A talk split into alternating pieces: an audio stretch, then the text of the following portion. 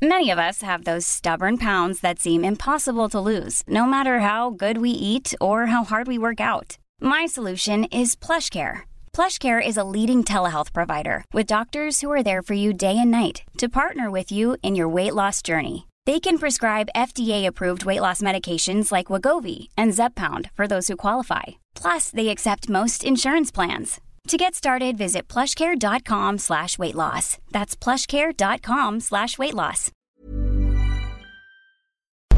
Porque el mundo actual no se entendería sin la economía y los negocios.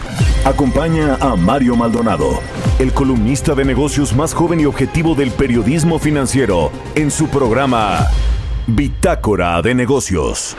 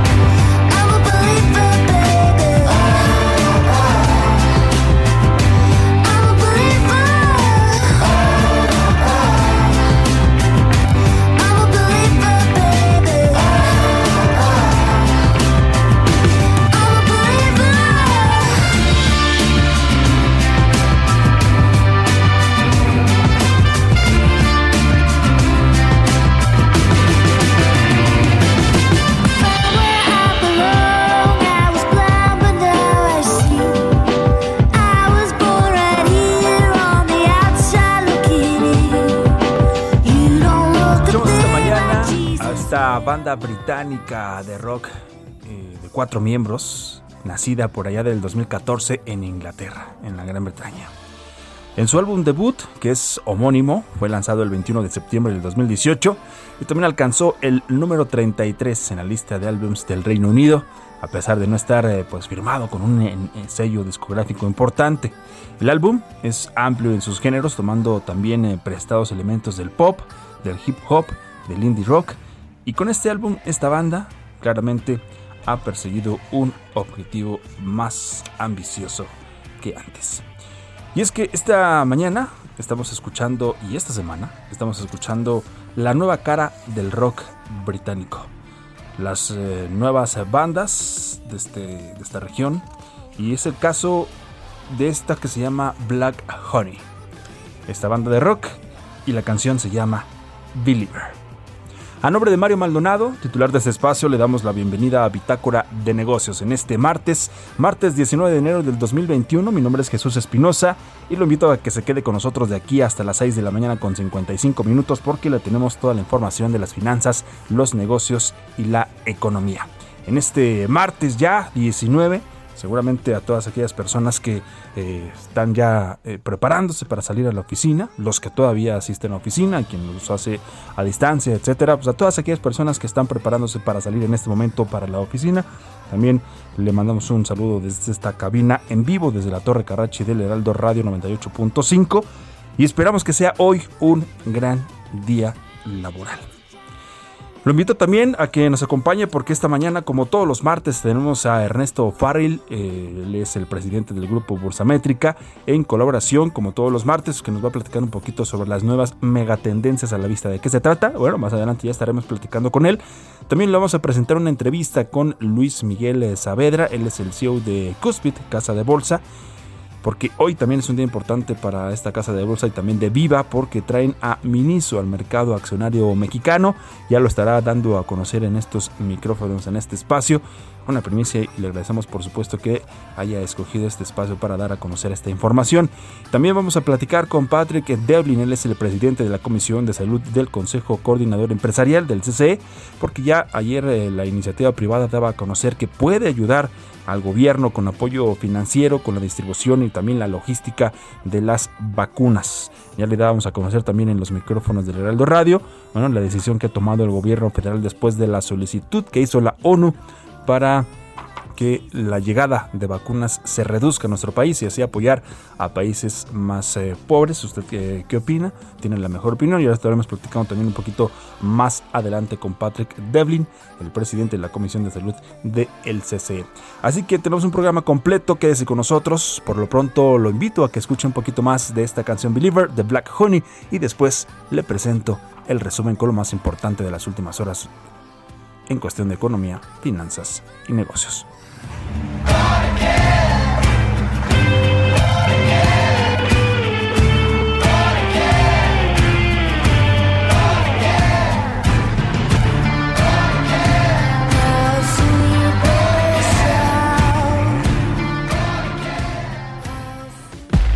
El resumen. El secretario de Hacienda Arturo Herrera informó que México firmará un contrato para obtener 12 millones de dosis de la vacuna rusa Sputnik 5 contra el COVID-19. Este martes, la secretaria de Economía Tatiana Cloutier presentará el programa de apoyo y solidez para avanzar en la recuperación de la crisis económica. Empresarios consideran que el PIB de México crecerá hasta 4% con semáforo amarillo de abril al cierre de este 2021. Francisco Fernández, presidente de la CANERAC, informó que el 15% de los restaurantes en México, es decir, 90 mil unidades, han cerrado debido a las suspensiones de actividades económicas para frenar los contagios de coronavirus. De acuerdo a inversionistas institucionales encuestados por el banco HSBC, la perspectiva de los mercados emergentes en el primer trimestre del 2021 ha mejorado considerablemente frente al último trimestre del 2020. Después de que a finales de junio del 2020 la autoridad le revocó la licencia para seguir operando, Bancoppel informó sobre la compra de la cartera empresarial de Banco Ahorro FAMSA, el cual está en proceso de liquidación. Expertos de los bancos de inversión Goldman Sachs y Barclays, así como la consultoría Moody's Analytics, estimaron que la estrategia millonaria de estímulo fiscal que está impulsando el presidente electo de los Estados Unidos Joe Biden animó sus expectativas de recuperación económica para este 2021. Bitácora de negocios en El Heraldo Radio.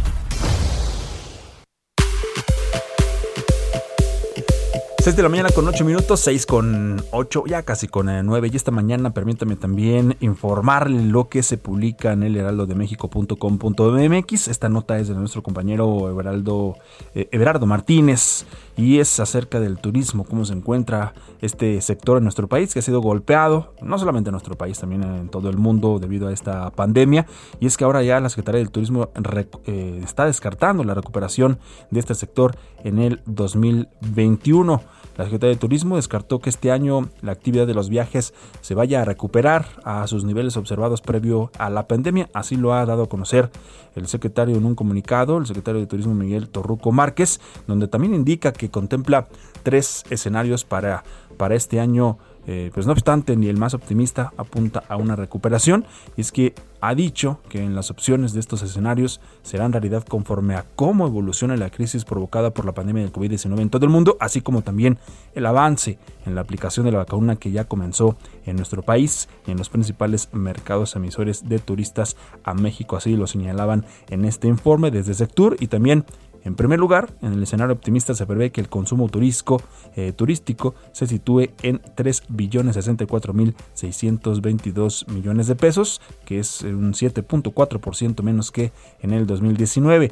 En el escenario conservador prevé una reducción en el consumo de 16.6% a 2 billones 769 mil 312 millones de pesos y finalmente en el escenario pesimista estima una derrama turística de 2 billones 496 mil 893 millones de pesos, una contracción del sector de 24.6%. La Sectur también estima que en el 2020 el consumo turístico haya cerrado en 2 billones 141 mil 773 millones de pesos, es decir, un 35.3% menos que en el 2019. Y es que la institución también observa una limitante en las restricciones de viaje emitidas por los países, en, particular de los Estados Unidos, el mercado de viajeros internacionales más grande de México. Esta y más información usted la puede encontrar en el heraldodemexico.com.mx. 6 con 11. Economía y mercados. Ya llegó, ya está aquí en esta cabina Roberto Aguilar, nuestro analista de mercados. ¿Cómo estás, Robert? Muy buenos días. ¿Qué tal, Jesús? Me da mucho gusto saludarte a ti y a todos nuestros amigos. Pues fíjate que con mucha información me permites eh, comenzar las notas porque se está anunciando justamente en estos momentos que Rusia dio autorización de una segunda vacuna, pero está asegurando que tiene una eh, probabilidad del 100%.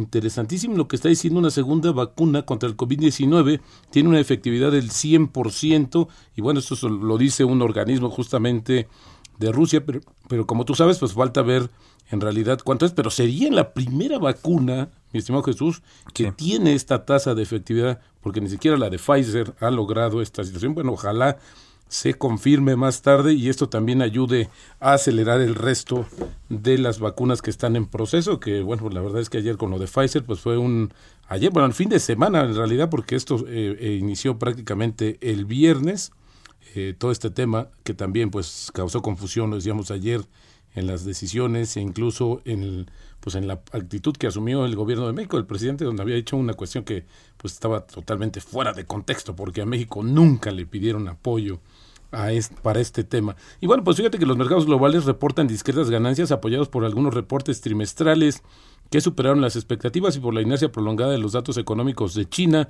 que ayer se dieron a conocer, bueno, se dieron a conocer el domingo más bien, para nosotros el lunes, del el crecimiento de 2.3% en el 2020.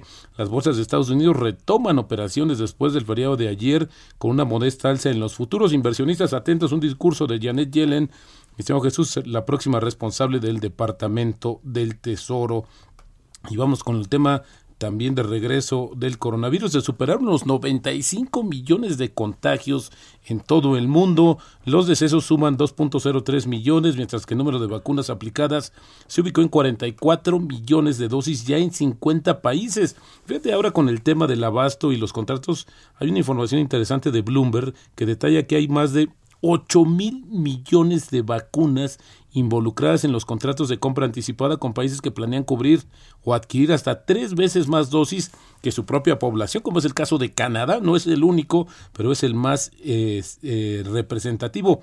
Pero eso es incierto que se logre, y esto por la alta demanda y la lentitud de algunas pruebas o aprobaciones. Tú puedes tener una, un contrato, pero pues no sabrás si en realidad te los vayan a entregar como debe de ser. Y bueno, te decía hoy Janet Yellen, la próxima titular del Departamento del Tesoro, le dirá al Comité de Finanzas del Senado que el gobierno debe actuar a lo grande con su próximo paquete de ayuda para el coronavirus. Ni el presidente electo ni yo proponemos este paquete de ayuda sin tomar en consideración la carga de la deuda del país, pero ahora mismo, con las tasas de interés en mínimos históricos, lo más inteligente que podemos hacer es actuar a lo grande, esto lo dijo Yellen en una declaración de apertura preparada para su audiencia que se filtró, se dio a conocer, pero bueno, más tarde será la audiencia, pero esto es una parte de lo que va a leer Janet Yellen en unas horas.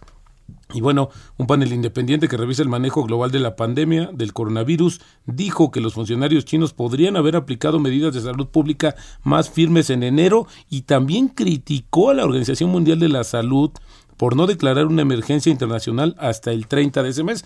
Te acordarás que muchos decían, bueno, ¿y por qué la OMS no declara la pandemia? Se esperó, se esperó. Quizás dicen que es demasiado tarde. Interesante que en este equipo de expertos está la ex primera ministra de Nueva Zelanda, la ex presidenta de Liberiana y también, bueno, pues varios destacados miembros que hicieron justamente este anuncio el día de ayer y donde, bueno, pues está advirtiendo, por ejemplo, que Mike Ryan, que espera que los decesos por coronavirus en todo el mundo sobrepasen muy pronto la marca de 100 mil cada semana. Ojalá no se cumplan estas previsiones.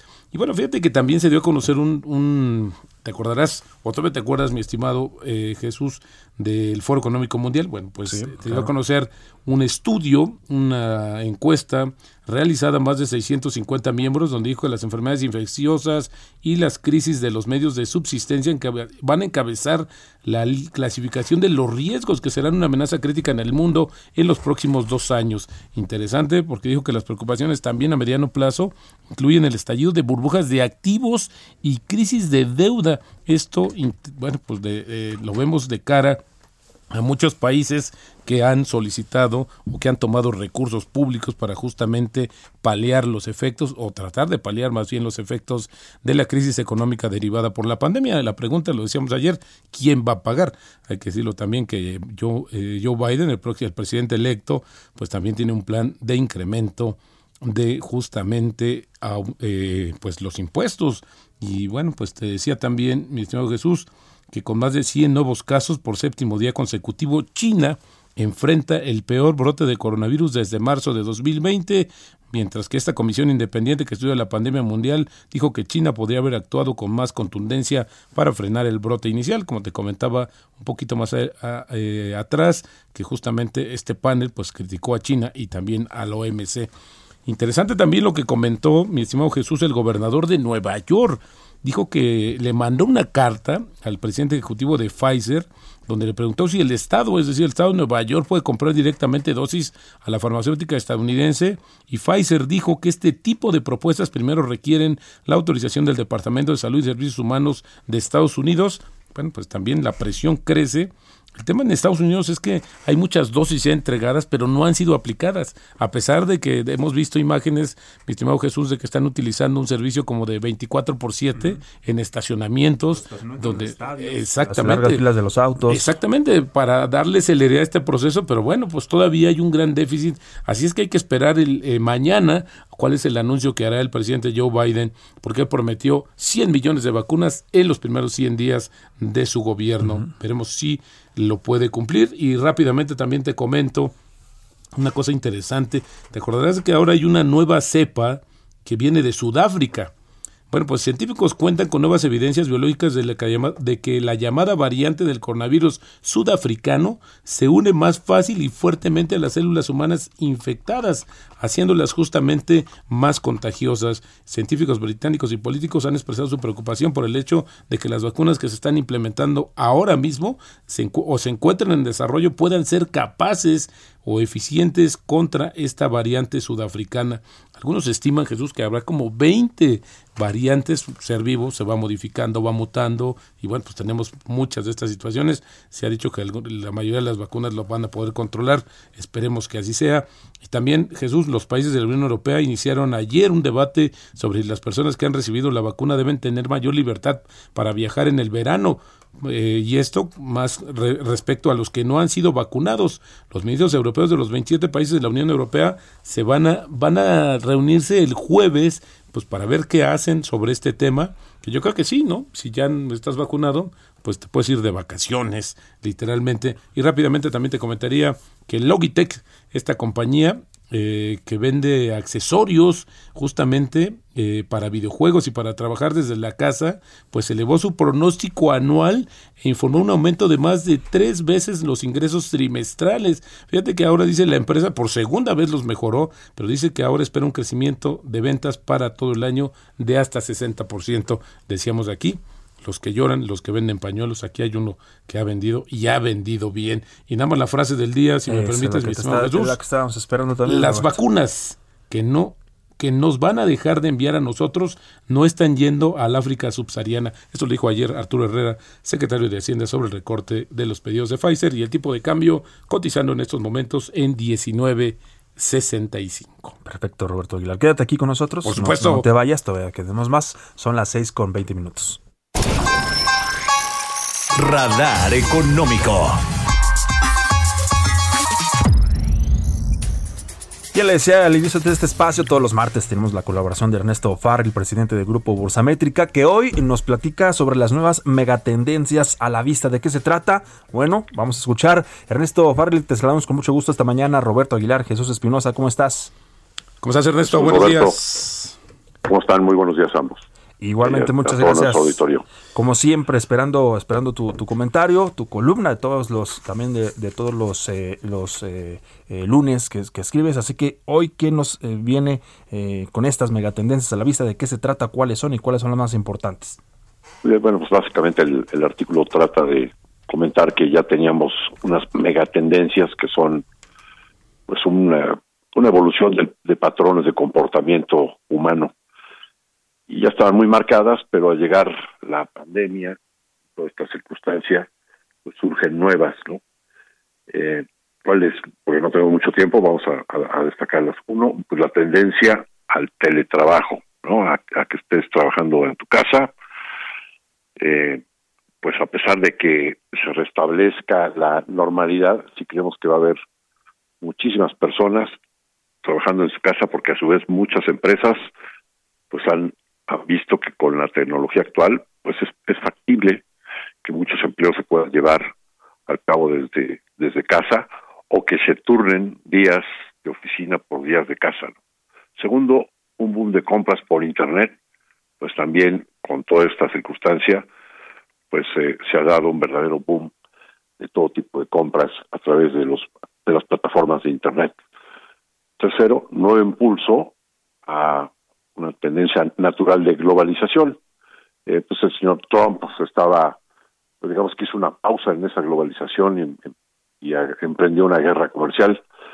Pues ahora termina su periodo y muy probablemente tengamos de regreso esa tendencia de, globalización que era una tendencia económica, yo diría, natural. La misma evolución de la tecnología eh, permite esa mayor integración del mundo. Cuarto, un desarrollo acelerado en los sistemas de pagos electrónicos, incluso también mayor uso de criptomonedas.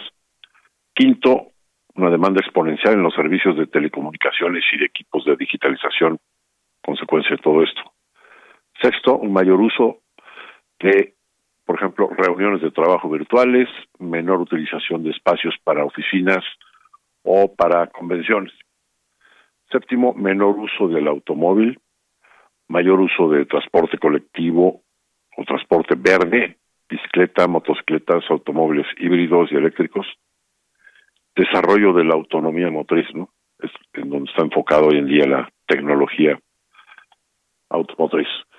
Octavo, la tendencia a ver a vivir, perdón, en ciudades más pequeñas. Teníamos antes una tendencia hacia hacia vivir en grandes ciudades y ahora mucha gente en el mundo se ha dado cuenta de que puede vivir en pueblitos, siempre y cuando estén bien comunicados, se puede trabajar desde ahí.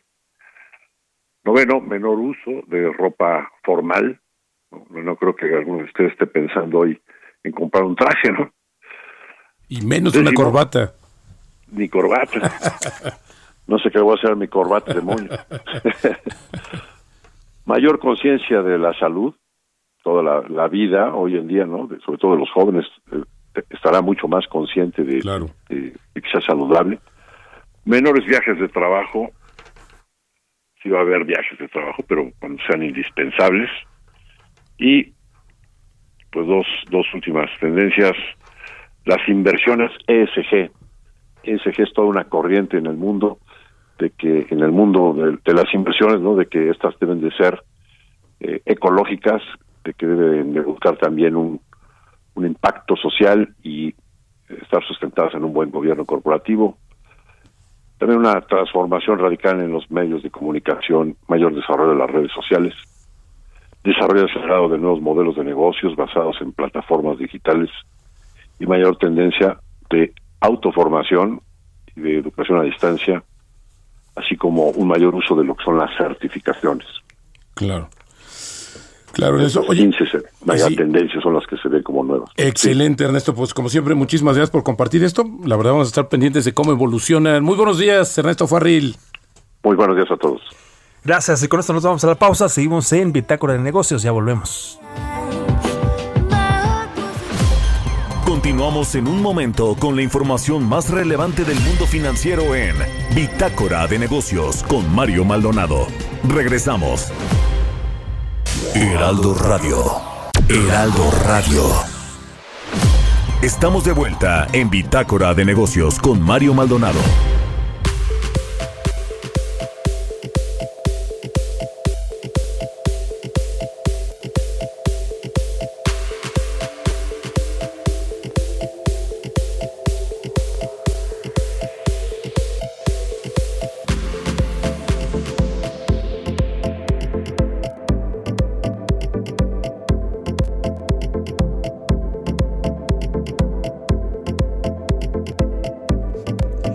6 de la mañana con 30 minutos, 6 con 30, estamos de vuelta a Bitácora de Negocios en este martes, martes 19 de enero del 2021 y eh, vamos a ir con la entrevista, pero antes, antes déjenme darle a conocer esta información importante también porque David Razú Aznar llega a la Dirección General de Afore 21 Banorte por acuerdo de los socios, que es el Instituto Mexicano del Seguro Social y también por Banorte, y es que este nombramiento de quien dirigirá ahora a la Afore más grande de México, pues se recibe con muy buenos ojos por los inversionistas por estar en línea con la visión de esta administradora, todo esto también en virtud de su extenso conocimiento en materia económica, también su experiencia en mercados laborales y una amplia visión social. Razú Aznar es economista y cuenta con un diplomado en finanzas bursátiles por el ITAM, tiene también dos maestrías, una en Administración del Desarrollo por, eh, y también otra en Administración Pública por la Universidad de Harvard y ha ocupado también diversos cargos en el gobierno federal relacionados con el estudio, con la política pública de mercados laborales y de seguridad social y también en el ámbito internacional. Razú se ha desempeñado como consultor para el Banco Interamericano de Desarrollo, el BID. Así que próximamente, próximamente estaremos eh, dándole, eh, enviándole una invitación también para tenerlo aquí en los micrófonos de Bitácora de Negocios de El Heraldo Radio. Son las 6 de la mañana con 32 minutos. Entrevista.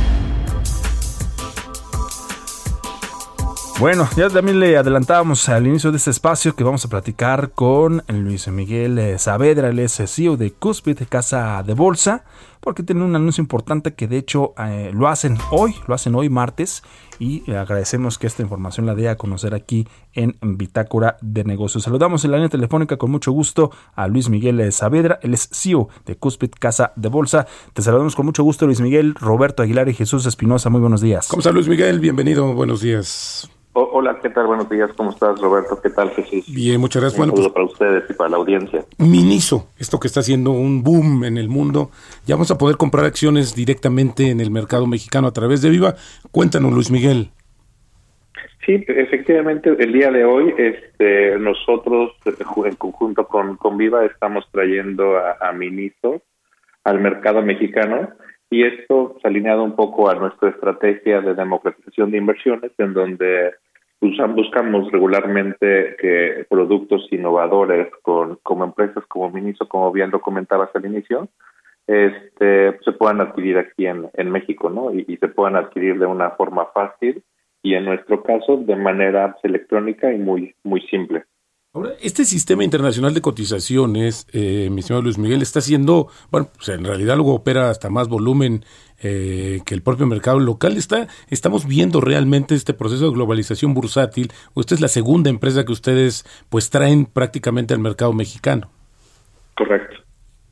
Sí, definitivo. O sea, el sí en, volumen y también en, cuanto a operaciones, pues es un, un mercado importante y, y, finalmente pues aquí es donde pueden este, adquirir inversionistas de una forma eh, estandarizada todos estos este, pues, empresas globales que han tenido bastante éxito ¿no? en cada uno de sus países de origen. Claro. Ahora lo interesante, Luis Miguel, es que Miniso se hizo pública apenas en octubre del año pasado un valor de capitalización cercano a 9 mil millones de dólares. Es decir, no tuvimos que esperar mucho tiempo para que podamos, como inversionistas locales, también hacer operaciones con estas acciones que, bueno, como decías, y lo coincidimos completamente, están siendo innovadoras en muchos, incluso en sus modelos de, de comercio electrónico, que creo que esa ha sido también una parte importantísima para ajustarse a las nuevas condiciones de los mercados.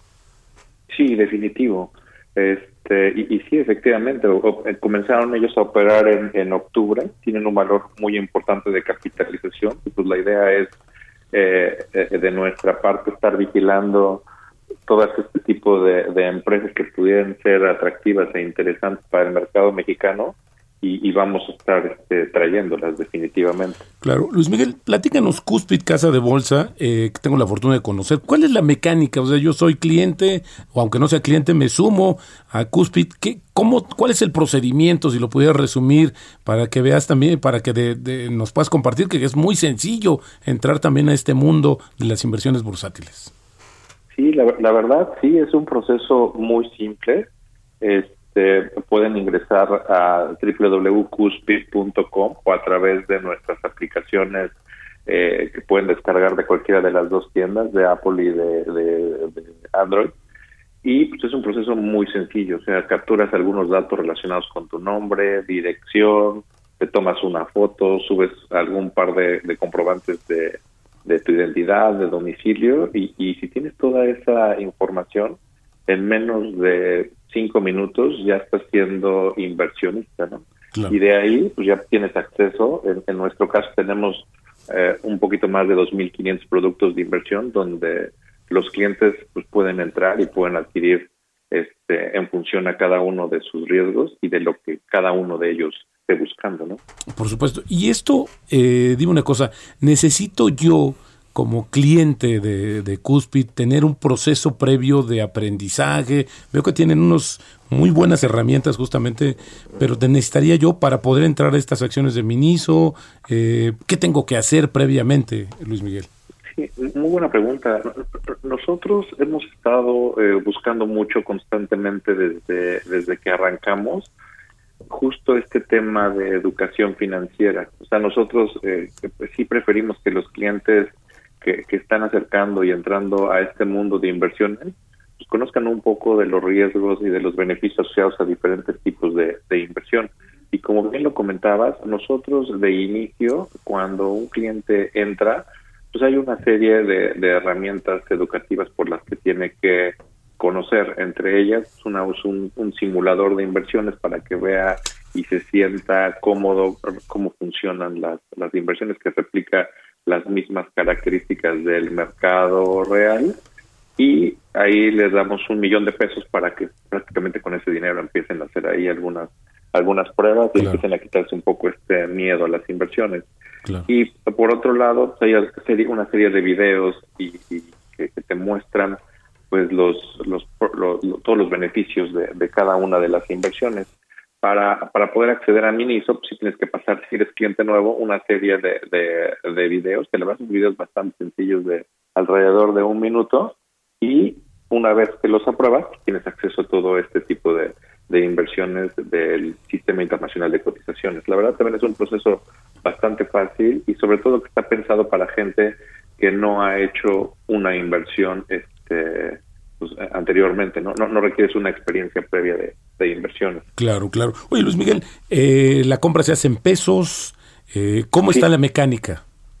Sí, la mecánica, todo lo que opera en el sistema internacional de cotizaciones está en pesos. Toma, toma el precio del mercado origen y posteriormente ahí le, aplican un, tipo de cambio bajo ciertas metodologías que, que hoy en día utilizan las, las bolsas. Y este este, y ya en Cuspid lo, lo operas de, en, pesos, vaya. Claro. Ahora, también es importante verlo desde el punto de vista de las inversiones, el patrimonio personal, que los mercados bursátiles están dando mucho de qué hablar. Algunos ya hasta recuperaron y superaron todo lo que perdieron al inicio de la pandemia, Luis Miguel. Sí, definitivo. Ahorita estamos regresando, digo, al menos en, índices bursátiles, este, pues estamos recuperándose. Este año pues, de, rebote técnico básicamente para, para algunas empresas y se están recuperando.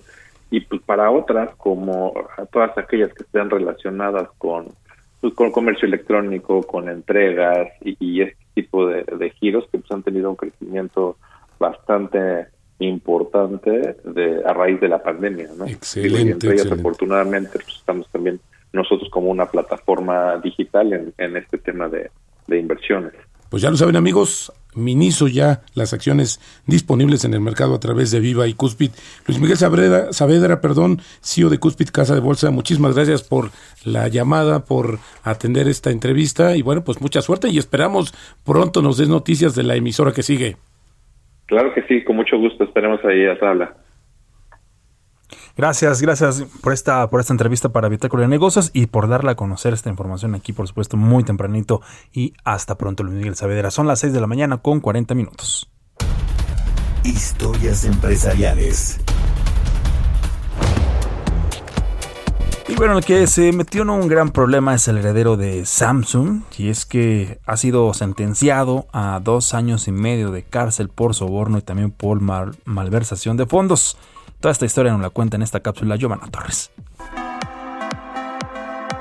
El multimillonario heredero del imperio tecnológico Samsung Lee Yang-jong fue condenado a dos años y seis meses de cárcel por malversación y soborno en uno de los mayores escándalos que han afectado al líder mundial en la fabricación de teléfonos inteligentes. El empresario de 52 años ya había sido sentenciado a cinco años de cárcel por cargos de corrupción en 2017, luego de verse envuelto en un enorme escándalo de tráfico de influencias que hizo caer el gobierno de la presidenta de Corea del Sur, aunque salió en libertad menos de un año después, cuando un tribunal de apelaciones desestimó alguno de los cargos y suspendió su sentencia.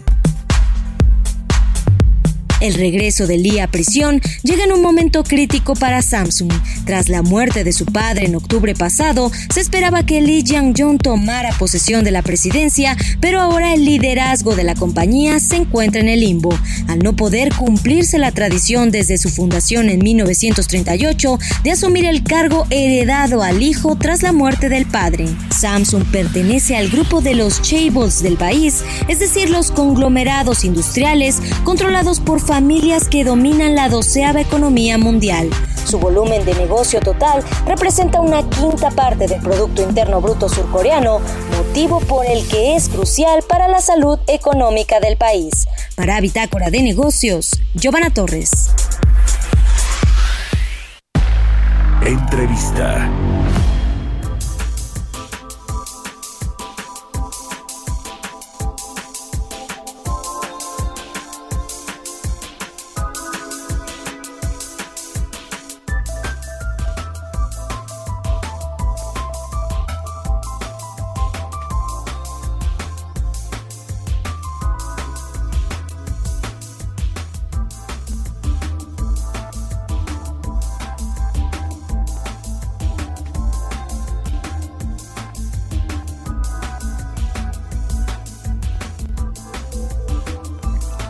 6 de la mañana con 42 minutos. Bueno, ya tenemos en la línea telefónica a Patrick Devlin, él es eh, presidente de la Comisión de Salud del Consejo Coordinador Empresarial del CCE, para platicar sobre esto que la iniciativa eh, eh, privada también dio a conocer, no solamente desde ayer, lo ha hecho desde, desde el comienzo prácticamente de esta pandemia, de esta emergencia sanitaria, en donde la iniciativa privada pues puede ayudar al gobierno con apoyo financiero, también con la distribución y la logística de las vacunas. Y es que la iniciativa privada pues ofreció participar en la campaña de vacunación contra el COVID-19.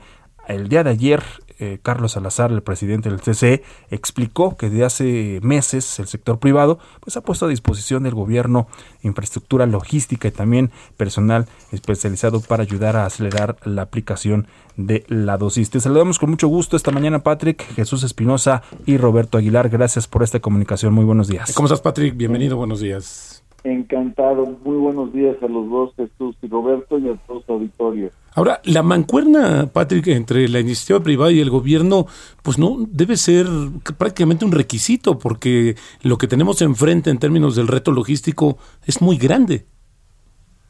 Sin lugar a duda, tenemos que primero entender que estamos enfrentando la pandemia sanitaria o la emergencia sanitaria más grande de los últimos 100 años.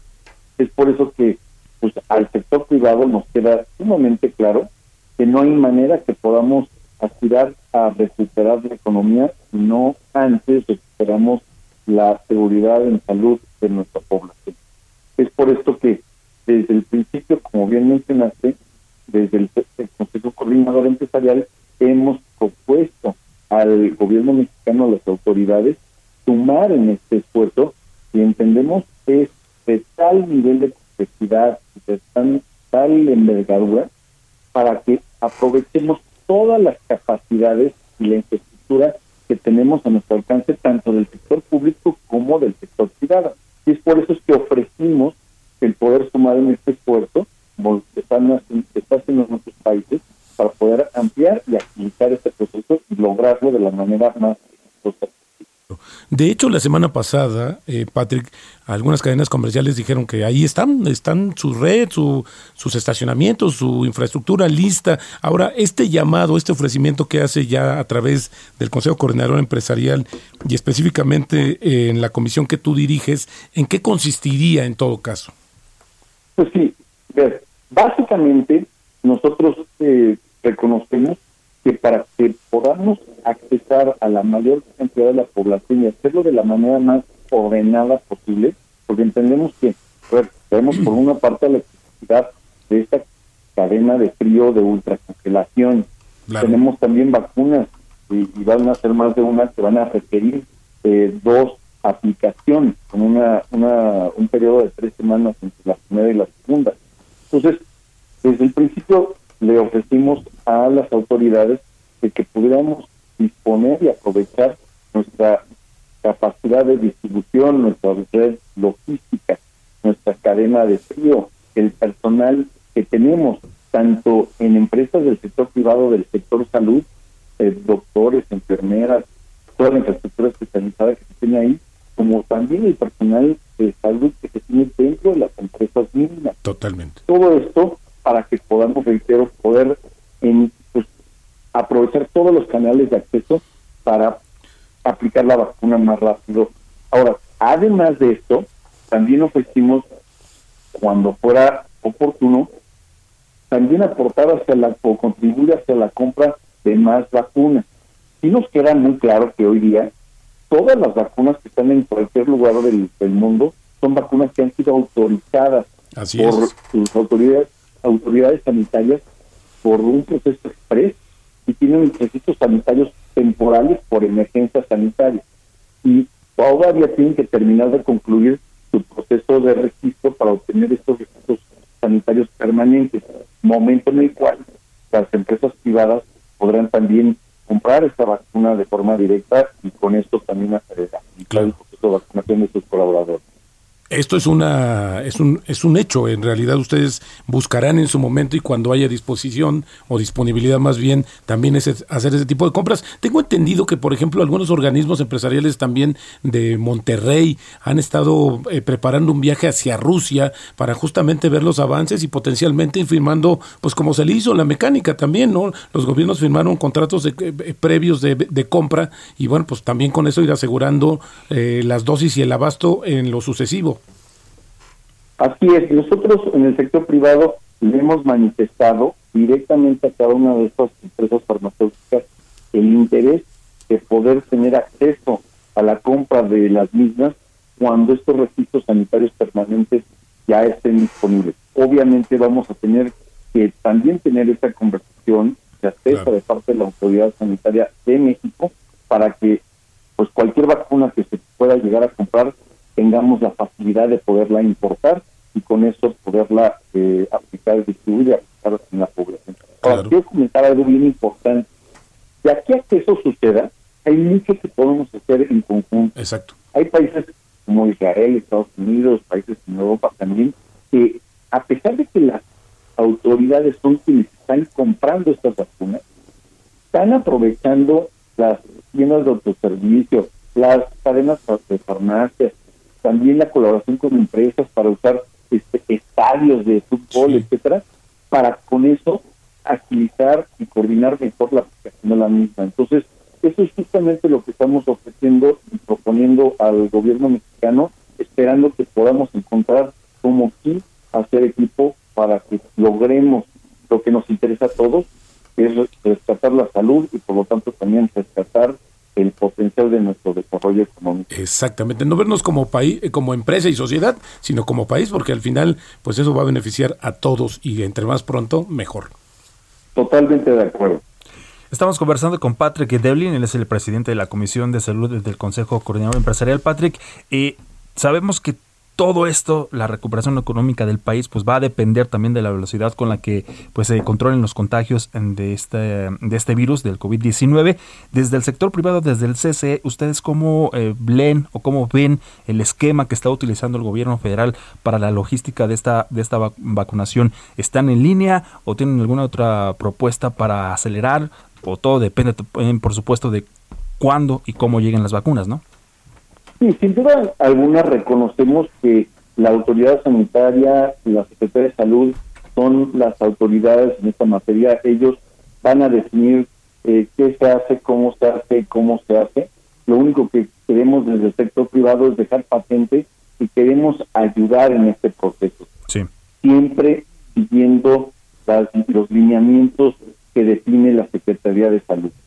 Entendemos además que como estas vacunas apenas están empezando a fabricar y escalar su, proceso de fabricación en las distintas plantas en el mundo, pues también hay, hay un plazo en el que cada uno de los países irá recibiendo sus vacunas y que llegue a empezar a recibir la cantidad de vacunas que se requieren para poder lograr hasta finales del año por lo menos una cobertura del 60% de la población. Entonces, en este proceso es en el que queremos poder apoyar y, entendemos que hay tiempo en el que se puede llegar a escalar para lograr el ritmo de vacunación que ¿Y cuál ha sido, cuál ha sido Patrick, la, respuesta hasta el momento del gobierno federal, de las autoridades de nuestro país, con esta intención que tiene la iniciativa privada también de apoyar al gobierno?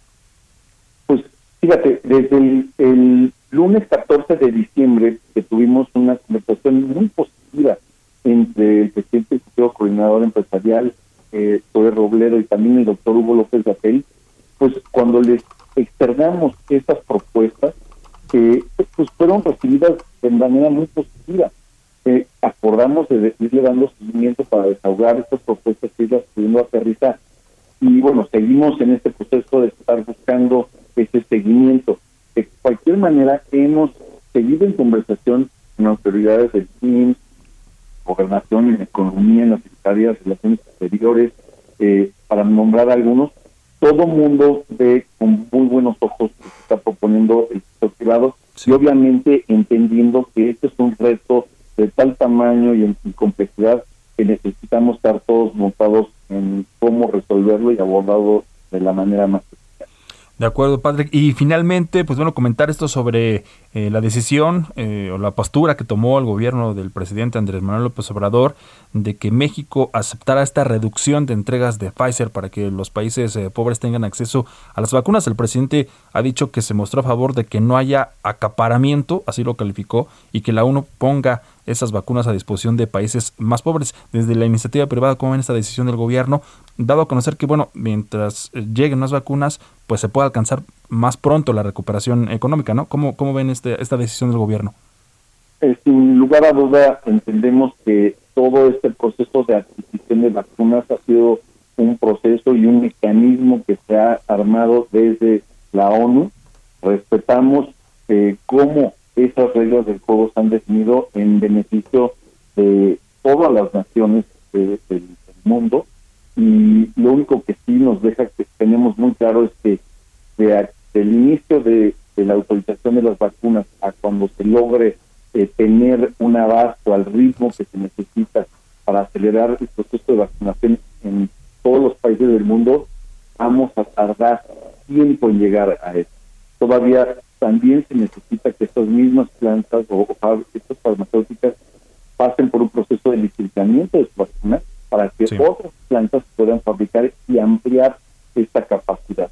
Entonces, eh, como como lo digo en otros en otras entrevistas, es muy importante que no olvidemos que no porque ya está la vacuna en proceso, nos podemos olvidar de apegarnos a los protocolos de, de seguridad de higiene en los centros de trabajo, en el transporte, en nuestros hogares, eh, con nuestras familias. Tenemos que procurar mantener vivos estos protocolos porque el riesgo de, contagio es real y aparte estamos hoy en un momento crítico de la capacidad de atención hospitalaria. Por, Por eso más aún el apegarnos a la misma. De acuerdo, pues eh, Patrick Devlin, presidente de la Comisión de Salud del Consejo Coordinador Empresarial, gracias por esta conversación en esta mañana. Se nos termina el tiempo, pero como siempre regresemos al CCE. Muy buenos días. Encantado, gracias a ustedes, Jesús y Roberto. Un saludo a todo el auditorio. Bueno, buen día. Buen día. A nombre de Mario Maldonado, gracias. Nos vamos. Quédese en el Heraldo Radio. Esto fue Bitácora de Negocios con Mario Maldonado, donde la H suena y ahora también se escucha. Una estación de Heraldo Media Group. Mom deserves the best, and there's no better place to shop for Mother's Day than Whole Foods Market. They're your destination for unbeatable savings, from premium gifts to show-stopping flowers and irresistible desserts. Start by saving 33% with Prime on all body care and candles. Then get a 15-stem bunch of tulips for just $9.99 each with Prime. Round out Mom's menu with festive rosé, irresistible berry chantilly cake, and more special treats. Come celebrate Mother's Day at Whole Foods Market.